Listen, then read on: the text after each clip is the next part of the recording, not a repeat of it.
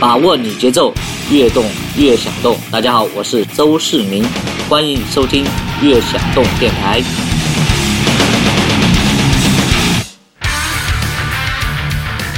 大家好，这里是一疯就运动，一运动就疯的风运势，我是越想动的 DP 我是呃老刘，老流氓。今天的嘉宾啊是我非常好的一个哥们儿韩志博，他是一个格斗方面的资深玩家。呃，资深不敢说啊，这个只不过是说出道比较早嗯，这个黑黑拳、啊。黑市拳，呃，这个我就特纳闷儿，我觉得这这个因为好多人都都愿意都。好像看起来好像很多人愿意打这个，而且我不知道这个挣的有没有那个正经的这种赛事挣的挣的挣的挣的多啊，而且这还是非法的。呃，黑拳啊，说不说实话，我我我接触这个项目这么久，几乎不多。呃，我相信啊，啊，黑拳应该没有正规比赛赚得多，因为黑拳嘛，它只能是跟赌博绑在一起，对，它才有它的这个盈利点嘛。对，黑拳它首先受众比较少，黑拳要的是结果的这种不确定性。呃，我相信很多高手他不会打黑拳，打了黑拳的人，如果说他水平高，他不想再打黑拳，因为这是人性嘛。那谁都想把自己的这个除了赚钱以外还要名嘛，因为嗯，名利双收才是最好的。因为你打黑拳没有没有，说实话没有前途啊。对，黑拳它的规则毕竟说实话，呃，相对来说更开放。对，因为他需要保护自己。对就很多选手怕受伤啊，你受伤了之后，可能就打不了了。嗯，对。所以说我相信啊，在中国，因为我可能这这方面我不是特别懂，但我嗯。从人性或者从这个项目本身来说分析它。啊，分析它，我觉得肯定黑拳没有正规比赛赚得多。所以我我我们这个老是在那个影视作品里面看到很多那种打黑拳的，而对且好像还那个收钱什么各种，我我我也搞不清楚。他每次我看那个比赛前，每个人拿一摞钞票，然后有个小弟在那儿一圈儿哐 一收 收回来，怎么着就能判断出每个人压了多少，然后按多少去算去给人赔去来回去挣那个，我也没看明白。但是啊我看就是这种黑拳那种特多这种对生生死拳对吧？在东南亚这边好多。啊，呃，其实泰国打黑拳的就很多，泰国多嘛对对对对对对对对，对，因为泰拳它还是有很多独特的魅力。你比如说那个呃缠麻，嗯哼，因为现在我们看到的拳击也好，或者是站立式格斗也好，它的那个拳套其实比较大。嗯。你看那个拳套比较大，其实拳套最主要的作用啊，是为了保护对手，要有一个缓冲，不至于把人打得那么那么强。对，但是你像泰拳比赛有那个缠麻，嗯，在古泰拳啊，就更早的时候，嗯把这个麻缠到手上之后，然后还要在这个手上涂一些胶啊或者糖啊，把那个玻璃玻璃啊对，粘玻璃。对，其实这些东西都是吸引眼球嘛，要更刺激嘛。其实这个东西你也愿意看，嗯，对。但是现在啊，我可能多少有点看不下去了，就是觉得还是过于残忍，而且他发挥的这个技术空间，其实可能要相对来说要比现在的这种呃 UFC 或者说这种 MMA 这个半只手套嗯。可能要小一些，因为当这个有一些比较明显的伤害在那放着的时候，可能很多选手都会比较拘谨，就是他动作可能会更保守一点，嗯因为他怕受伤，因为那个更保护自己。对对对，那个那来一下，直接就毁容了，对啊搞不好眼睛瞎了就。对对对对。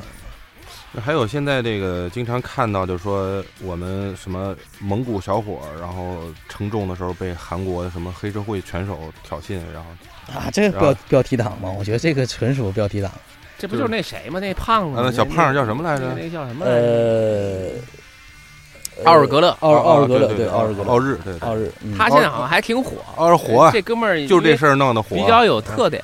呃，对，因为第一，他本身是这个大级别嘛，本身视觉冲击力比较好。然后第二呢，他这个又也是比较会表现。其实很多这个赛事方喜欢这样的选手，啊，因为比赛嘛，那做比赛的人他就只有一个愿望，就是更多人看。对。那你像这样的选手，他本身又有一定的技能，同时又会表现，我觉得这个很重要。对，这就为什么很多人技能可能也也不差，但是你有很多这个赛事组织不会去选你去打比赛，是因为我觉得就是说水平差不多，但是你的表现能力不行。对，像嘴炮他之所以能达到那样的一个一个收入，那最主要是因为确实他给人的感觉好像水平不高，但是说实话，人家技能还是有的。那至少很多高手，那你打不过他呀。对那这个是真的。而且奥尔格勒那个，其实我又有个问题，就是嗯你看那格斗的，一般人家不都是那个肌肉特结实的那种，啊啊啊！特紧实，然后特有块儿的。那奥尔格勒那看着就是一大胖子，那那全是那种，你你不能说他是囊踹吧，反正嘟噜嘟噜的那那那到底那 那灵不灵啊？那个我就有时候就看他那身肉，我就纳闷了。呃，啊其实有一点啊，就是我觉得你们也应该有有有所观察，就是说大级别的选手啊，尤其啊无差别，啊，无差别其实很多人啊，都是那样，因为他不用减体重，因为他首先打大级别无差别，他就首先不需要考虑体重，重一点没关系，啊这第一。第二呢，就是说很多小级别，之所以你看到他肌肉那么发达，啊是因为他都降级别打打下一个级别的。因为平时他训练的体重可能是八十五公斤，对但是他打比赛的时候，他为了占取更好的一个优势吧，他会把自己的体重降下来，对，打七十公斤级，对。那你想想，他身体内的水很多皮脂就被烧掉了。对烧掉之后，那你上去之后线条就很清晰，对。同时呢，就是说给人的这个感觉，这个人很结实。但其实真正大级别的话，他就不会存在这样。你包括菲多，哦，就是俄罗斯那个就号称世界六十亿最强者，嗯因为他打无差别的嘛。嗯你看他每次打，那肚子上都有赘肉，那慢镜头是一打，那肥肉来回晃啊，但是他是有力量。啊，对对对他质量大呀，他抡一拳，对那胳膊那么粗，大麒麟臂对吧？对对对对对，啊，我明白了。那其实刚才你说那个，还有一个就是说，现在的选手，因为他不是大重量级的这种人，他都会在赛前去减体重。他大概是要到比赛多长时间要去减掉多少体重？通过什么方式？呃，啊这个应该是很多人爱爱听的，特别爱听的那个。这个就是称重之前减，对吧？呃称重完了就吃，呃也不是吃，嗯因为那个是这样啊，要就是恢复嘛。体重。啊它跟体型，因为它是两回事儿。减体重，很多人啊，就尤其是现在大部分的选手，主要是要减两样东西。第一是水，为什么呢？因为身体内啊百分之七十是水，对减水相对来说比较容易。对。然后第二就是减的脂肪。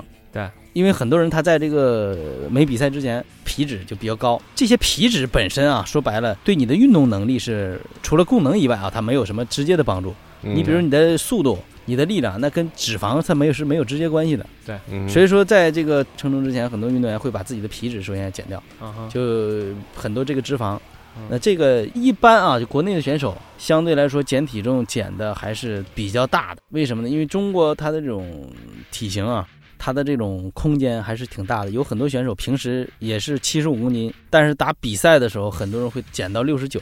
很多人其实除了这个正常的训练以外，就是烧掉一些这个脂肪，然后再再排出一些水嘛，嗯这是一种方法。另外，很多人呢，就最后都是要控盐。啊。蒸桑拿，蒸桑拿的目标是最后了，嗯，就是控盐，因为这个体内当没有钠的时候，它是锁不住水。你喝多少水排多少水啊，出多少汗出去就是出去了，因为它锁不住了。啊。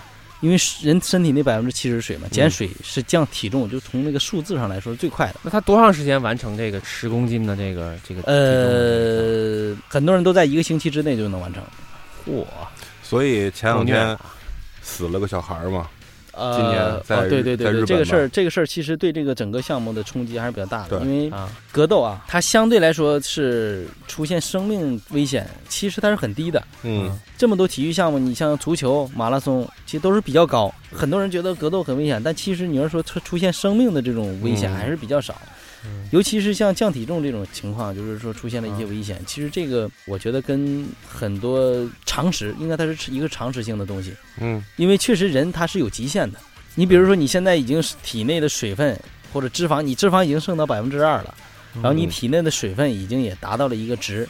啊，就如果你再减，就好比你在沙漠上渴死了。这这这个状态，他要上去去打吗？还是说这个状态称完重就可以开始吃了？因为称完重之后就可以吃了，就你随便。啊但是呢，很多职业选手他不敢随便吃，为什么呢？因为你在一个极度压缩的一个情况下，你不能突然间再给予他，那这样的话就对身体也会很危险心肺受不了，啊。对，一心肺受不了，二是你的胃啊、你的这个整个血管啊都受不了。你比如说，就好比我们为什么说撑死的人，很多撑死的人是什么？因为他极度饿了之后，嗯，突然间你一给他食物，把胃撑撑坏了。对，呃，他降体重也一样，就很多人他在这个极度这个压缩，把体重控制在一定范围之内，之后他会一点一点去给予这个营养。呃，在健美里边啊，因为他不也是为了要看清楚那个线条，对，然后也要拖延脱水对对，拖延脱水。我曾经看过一个运动员，就是说他已经很干了，就身体嗯那个皮脂已经很干，看上去线条很清晰。啊，吃了一个西瓜，突然间感觉身体大了一圈儿，就是特别明显，冲起来哦冲起来像个气球一样，突啊冲起来了。啊在格斗也一样它的原理其实都一样。啊。但是格斗它这个项目需要注意的是什么？就你的体能还是很重要你不能说你瘦了之后体能不行了。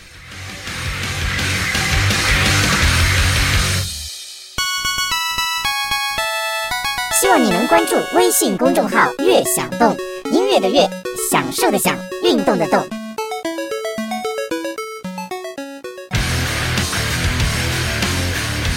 那我觉得你这就是你刚才说那个，大概一个礼拜减十公斤这种的，它绝对会影响体能啊。那那没有办法呀。但是称完重还有两三天的时间。呃，两三天倒没有，一般就是隔天，啊基本上隔天就嗯就比了嘛。因为一般称重都会放在晚上，其实你也就是，啊，对如果说第二天晚上比，你也就是一整天的休息时间。二不到二十四小时。对对对对，哦嗯，所以说这个称重，这个主要是因为你为了在体重上获取更大的优势，其实那也是一种牺牲嘛。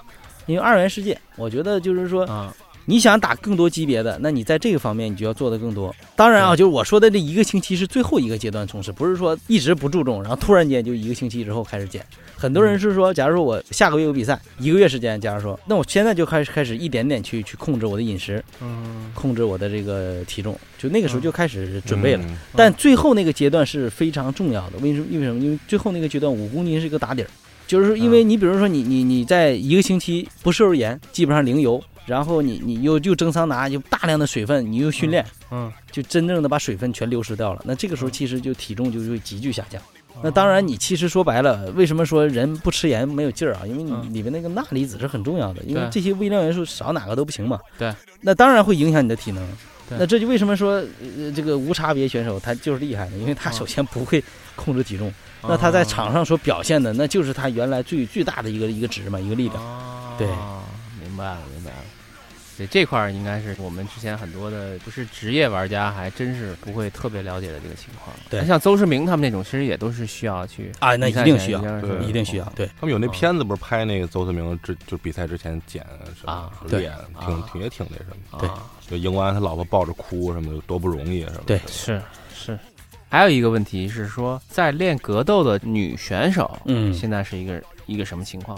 因为我看到好多女选手就，反正搞这个的女的，我觉得差不多大部分都得是拉拉吧，嗯，呃 就比较这种啊，拉拉，这个说实话啊啊，我因为我认识很多职业选手，这个倒啊。倒我倒没发现谁是拉拉啊。是啊，但是那个像你刚才说，可能从这个感觉上啊，对，因为这个格斗这个项目在国外其实女孩啊，金刚芭比嘛，啊练的很多，对但是在中国之所以还不多，是因为确实整个群众基础就是比较薄弱嘛。对，然后另外一个就是中国这种大文化，觉得女孩呢就一个大家闺秀，那就是迈的迈步子都不能太大，那怎么能练格斗呢？是吧？对对对，所以说这个可能这种文化的这种束缚，导致中国这个群众基础比较薄弱。但凡啊练了这个格斗的女人啊，嗯，她首先从这个体貌特征上肯定比普通的女人更强壮嘛。更狠一点。对对对对对，就算是说某些选手，他要是如果是拉拉，那他应该肯定是扮演这个男性的这个角色。哎，你研究的深，呃，第二呢，就是说从这个生理学上来讲啊对，就当你不断的去去去练习它的时候，肯定雄性荷尔蒙，对对对，蒙分泌的就要比普通女人多嘛。对。那这样的话，那你的这种言行举止或者一些体貌特征，那确实就是有一有一些偏男性化。对，但是我倒确实没发现谁是拉拉，可能你说的是。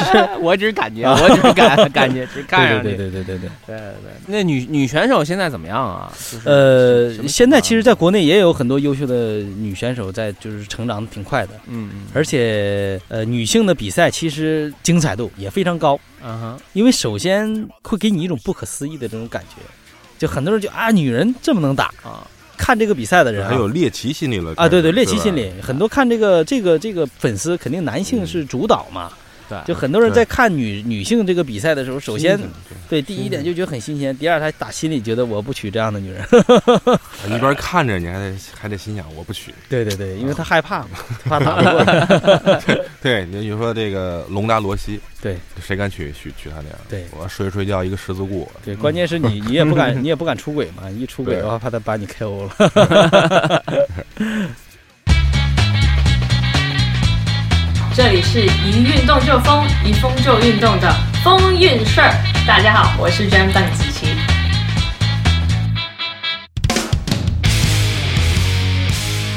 前两天我一哥们儿叫我出去吃饭，我说干嘛呀？他说你别坐地铁。我说不不坐地铁怎么吃饭？那我说你要要喝酒。他说你给给你点东西拿回去。说你开车。我说我以为什么好东西，一大箱子，可能什么送两双乔丹鞋之类的。嗯，见面以后给我塞塞车里，跟甩棍。我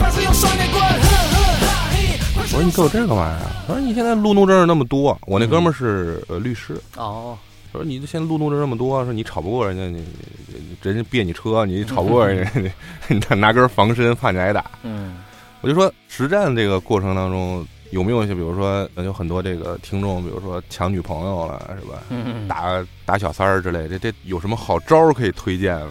哦，一招制敌这种，就 或者是像老刘这种骂骂骂底下这个啊，对吧？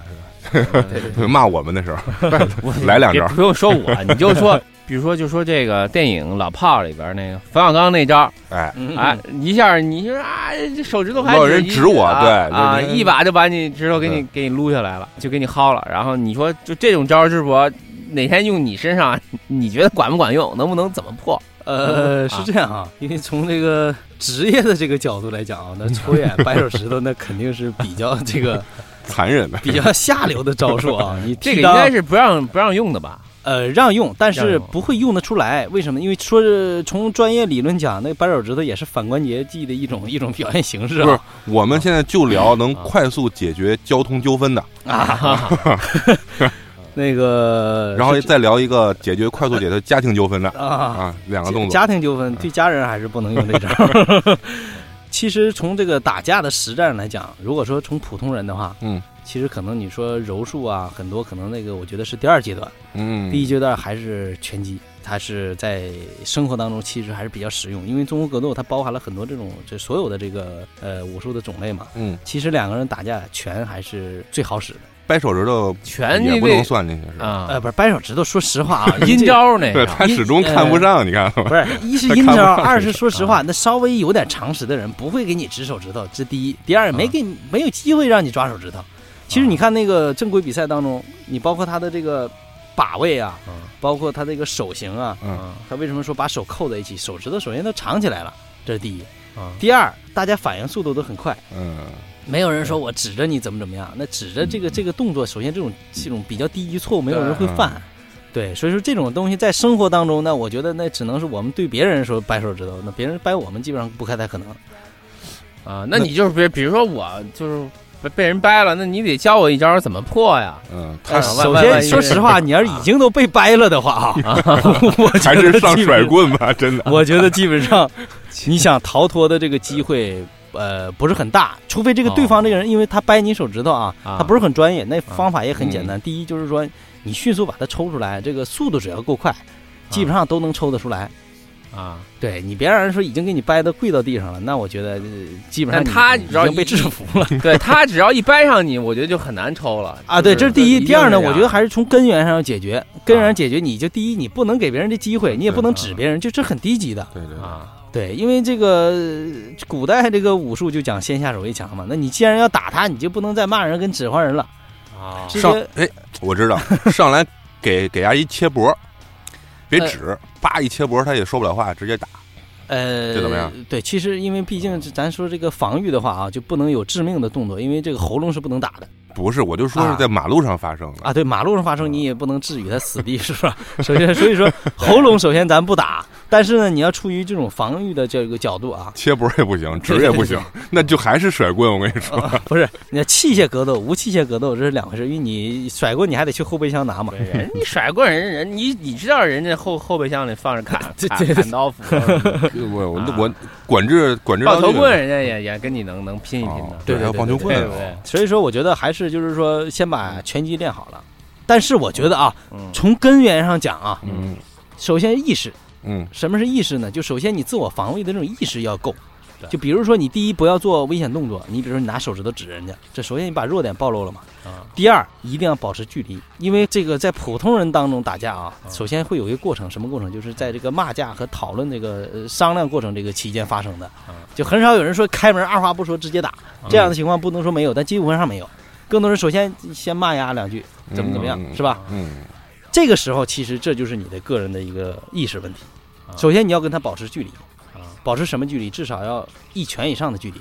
就首先他如果想打你，他不往前走，打不到你。嗯对呃，这个意识当你有了之后，那你就有更多充分的时间，你不会因为他跟格斗比赛也一样啊，就是冷拳是很可怕的。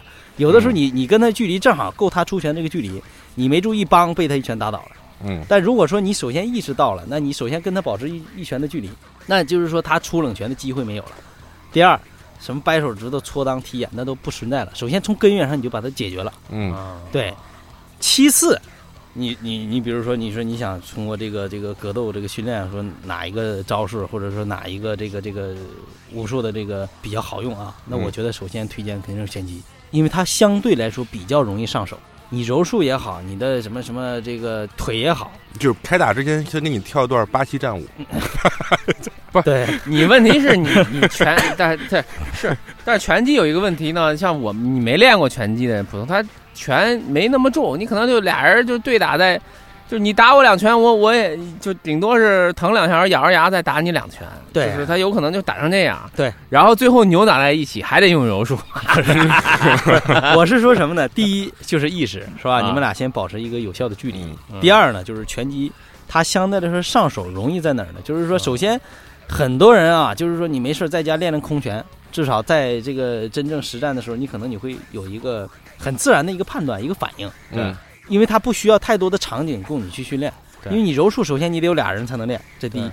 嗯第二呢，就是你得有垫子，你不能在马路上两个人在地面上硬蹭，是吧？然后呢，你像腿腿上的功夫，腿，因为首先从这个这个传统武术来讲，你腿起来一个之后，你根儿就没了，嗯容易倒嘛。对啊，这是第一。第二呢，就是说腿上的功夫跟你的身体素质啊，它是息息相关。首先，你的髋关节的柔韧性要好，你腿的这个韧带要好，因为这些基本的东西你就已经被限制了。嗯所以说，你从一个初学者来说，首先你如果拳够好的话啊，其实在这个生活当中已经完全够用了。哦首先你们俩距离有了，其实如果说你要是真练过一点跟没练过的，其实就是一拳，就是一拳就可以把对方搞定。一拳能搞到什么程度？一拳，我觉得 KO 懵了！呃，要么 KO，要不然就让他没有还击的能力。我觉得这个还是很容易做到。或者是 TKO，啊，对怎么样？我这专业吧？对，非常专业，术不是语非常 KO 就是 TKO，对。这个拳把对方说直接打的没有还击能力，因为普通人说实话就疼啊，嗯，就足以就让他不再向你发动攻击了。就你哪怕说打他脸上拳，他特别疼，嗯。那他就在那旁边蹲着就捂着脸了，对他就不会再有其他动作了。下一期我我跟老刘会再请一个律师来，来这嗯聊打完了以后会就怎么怎么找律师，然后怎么走官司。怎么样布置现场？但最好的办法就是不承认。看看来冯小刚那招还是挺灵的哈，无解。呃 其实那个说白了，速度够快，然后你人家那个又够狠，要真给你撅到那个程度的话，啊就普通人啊，咱说除非那个咱抛去这个职业运动员啊，啊，就普通人要真给你撅那儿了的话，啊，你还真就起不来了。你首先你怕疼嘛，对对，因为它这个东西跟关节技是原理是一样的。你比如说那职业比赛，那给你锁上关节了，你就得拍，你不拍，因为你疼嘛，你受不了。对对。对但职业比赛不会出现绝手指头，是因为这个机会肯定是没有的，没有人把一个手指头给你亮出去。嗯嗯，那这个如果两个女性互相揪头发，这怎么解？呃，因为咱们毕竟是这个这个广播节目啊，可能就是说不能给你们演示，但是就是说它还是有很多技巧在里边。因为两个都是女人，首先她的力量啊跟杀伤力都不大，就算揪了你的头发，说实话，那揪头发本身不是致命的。嗯也不是说，也不是构不成一个严重的威胁，哪怕其实就是他控制了你的脑袋而已。嗯但这个时候，如果说你要是稍微练过一点，你对她的这个其他部位进行一些攻击，首先她会护着自己，保护自己。第二呢，就是说，当你的这个呃拳或者脚打到他的有效部位之后，他的那种疼痛感也会导致他会放开你的头发去保护自己嘛。因为人的这种本能反应都是这样，当他自己嗯受伤了的时候，他就不顾别人了嘛。哎，我听智博这么一描述，我就手都痒啊！我靠，怎么怎么个意思？大朋友，咱俩揪头发是吧吧？我说他妈你家怎么今天戴一帽子来了？我操！呃但是其实你为什么说揪揪头发也好，或者什么，这因为它都构不成这种绝对有效的这个嗯方式。不不不会 KO，是吧对对不不能被揪揪 KO 是吧？对对对对，那没有多大意义。嗯，如果说真是从呃，因为我们当然不主张去打架啊，但是就如果说当我们真遇到这种危险的时候，嗯那我觉得我们还是要学一点东西对来保护自己。因为我我之前拍那个纪录片的时候，那个老师说了一句话，让我觉得非常非常的有意义。那句话是什么呢？就是说，当我们遇到危险的时候，能保护我们的不是你的力量，也不是你的功夫有多强，而是知识。嗯什么意思呢？嗯，知识就是你对这个事情的理解，对对对对对对，这个特别重要，因为他当时主要是讲当女性啊受到威胁的时候，对，她应该怎么样去解决法律知识，啊？不是不是不是，我运我什么时候打打他到什么程度？不是不是不是不是，呃，其实这个知识啊，说的是什么？就是我我刚才说那个意识。对，其实意识它是一个根本。当时我们拍那个纪录片，就是当女性遇到一个男性的威胁，因为你比力量，你肯定是需要输的。嗯嗯对第二，你比武功或或者比你的技巧，你在男人面前你也发挥不出来。那嗯这个时候需要的就是知识、嗯效率。对，你怎么能一下子就让这个男的把你放开，或者你逃离这个危险？因为你没有过多的时间去考虑，你也不能去跟他揉，你也不能去跟他摔，因为那你都不占优势嘛。对。就是聊了这么半天，还是得多读书。就是。对。对，其其 根本其实其实是是这样的，就像智博刚才说，他只是抓你头发，他只是控制了你的头部，对。嗯你身体还有其他的部位，对。你可以用很多的技巧再去去跟他因为这方法去对对对，这都是知识范畴跟意识范畴嘛。因为很多人其实慌乱于这种没有必要的事情上。嗯。你比如说别人揪住你脖领子了，很多人就慌了，这以为嗯这要打了，这个这个这个就就就就这王八拳也好，就乱七八糟就上来了。嗯。你你在那弄了半天，体体力消消耗干净了，对，但其实没有意义。嗯对。真正高手那就几下嘛，对。就是说就把这个问题解决了嘛。嗯。嗯，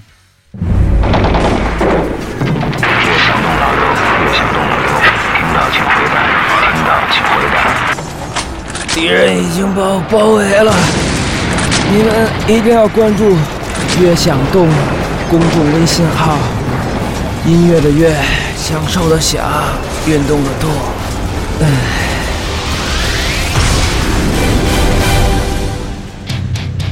那其实咱们刚才又说什么，又撅手指头，又抠眼、踢裆啊。嗯，其实从男性的角度来看啊，嗯还是希望就是哪怕是在街上，也嗯尤尤其是这个校园里或者什么，就比如经常为女生打架。反正我我们大学的时候发生过这种事儿啊，啊就是为女生打架，就就觉得还是得打得漂亮一点。这其实就是心里对这个暴力美学还是有点崇尚的这种感觉。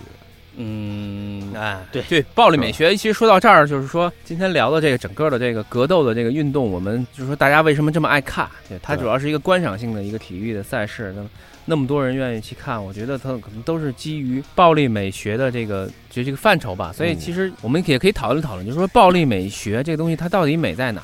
因为首先啊，咱们把美已经加进来了，啊其实就是对这项运动的一种升华嘛。对，大家喜欢看，那确实首先除了人性的那种这种根本上的这种根源以外啊，嗯，它确实还是有很多让你看了之后比较愉悦的东西。这个我不变态啊，我不是变态，事业声明，就是说不是我看见别人鼻子冒血了我就愉悦了啊。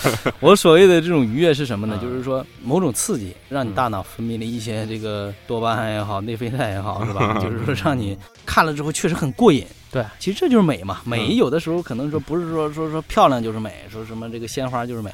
可能美很多，就像你刚才说这个暴力美学这个词本身，它就是很有艺术感的一个词嘛。对，因为你像格斗这个比赛当中那个画面感，你比如说这个一拳打过去之后，对方那个这个汗液啊，就是被这个头这个跟拳套这一刹那震荡的，嗯，就水花四溅，对对对对对对，你就觉得如果放慢的话，那可能就是一种艺术品。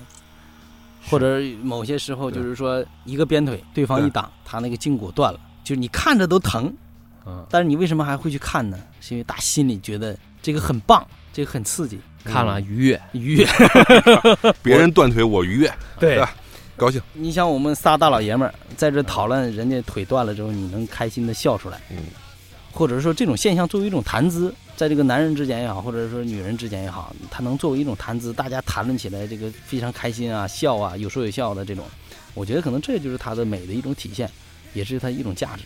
尤其这种比赛，因为它有慢镜头嘛，那有的时候就是一拳打过去之后，你你现场现场听着就很过瘾，啪一声，慢镜头一放，那个脸在那个这个空中来回飘荡，其实 你你你就会觉得，哎呀，这个打的特别过瘾，而且有的时候，尤其是某些人脸变形了，对啊鼻梁子骨打折了，啊，这心里你就觉得咋这么开心呢？如果说这场比赛两个人打完之后，两个人下来没变化，说脸也没变形，也没见血，你就觉得哎，这比赛不精彩，差点意思哎，差点意思。他还是能得到一种满足感。满足感，满足感。尤其是就是有时候那个格斗那个地锁锁到压制压到地上，然后那上面拿拳那儿一通砸，对对对啊，或者拿膝盖一通顶，对。对。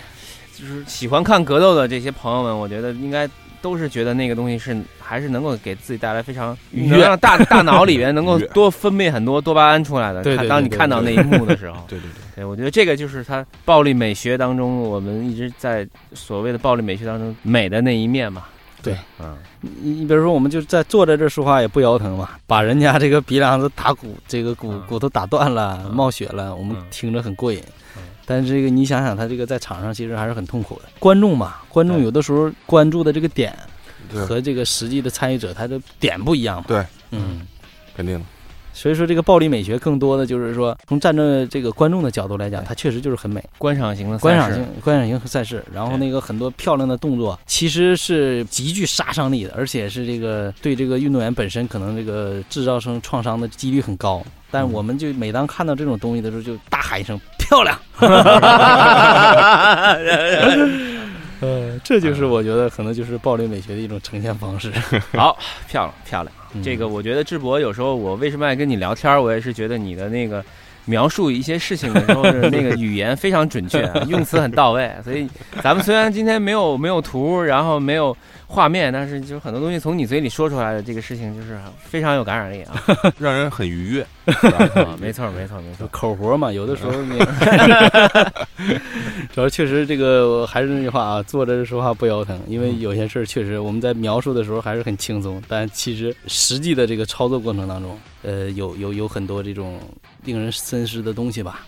好，那我们今天节目就到此结束吧。非常感谢智博今天来跟我们分享了这么多关于格斗的专业的问题、文化方面的延伸啊，还有一些这种实战技巧，和段子啊，段子。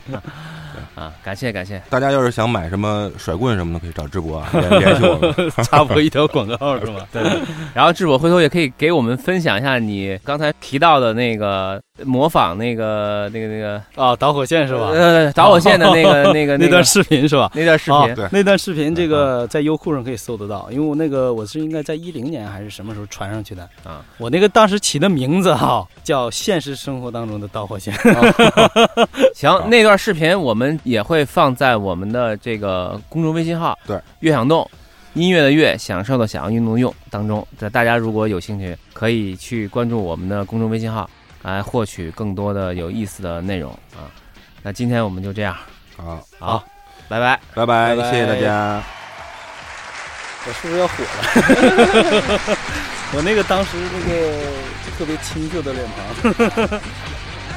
你你现在搜一下。